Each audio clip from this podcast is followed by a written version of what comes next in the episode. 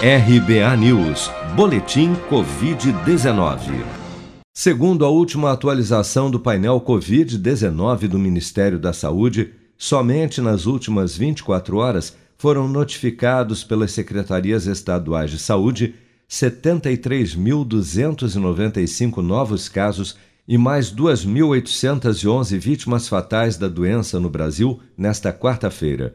Com base neste total, o país já soma 414.399 óbitos relacionados à Covid-19 desde a primeira morte confirmada no final de março do ano passado. Ainda segundo as estimativas do governo, das 14.930.183 pessoas já infectadas pelo novo coronavírus no Brasil, 986.212 ainda seguem internadas ou em acompanhamento pelos órgãos de saúde em todo o país. O Ministério da Saúde lançou nesta quarta-feira um programa de testes sorológicos que irá estimar por amostragem o percentual da população que já foi infectada pelo novo coronavírus no país.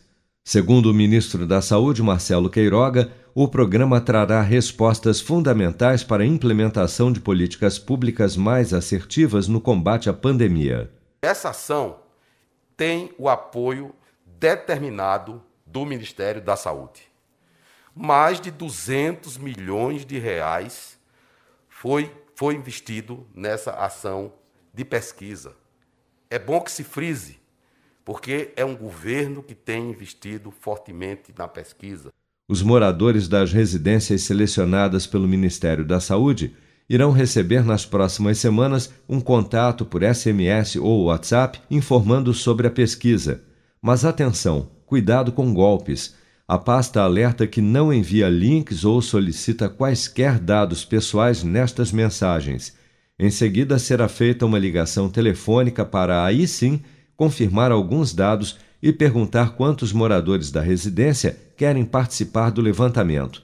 A visita, então, é agendada.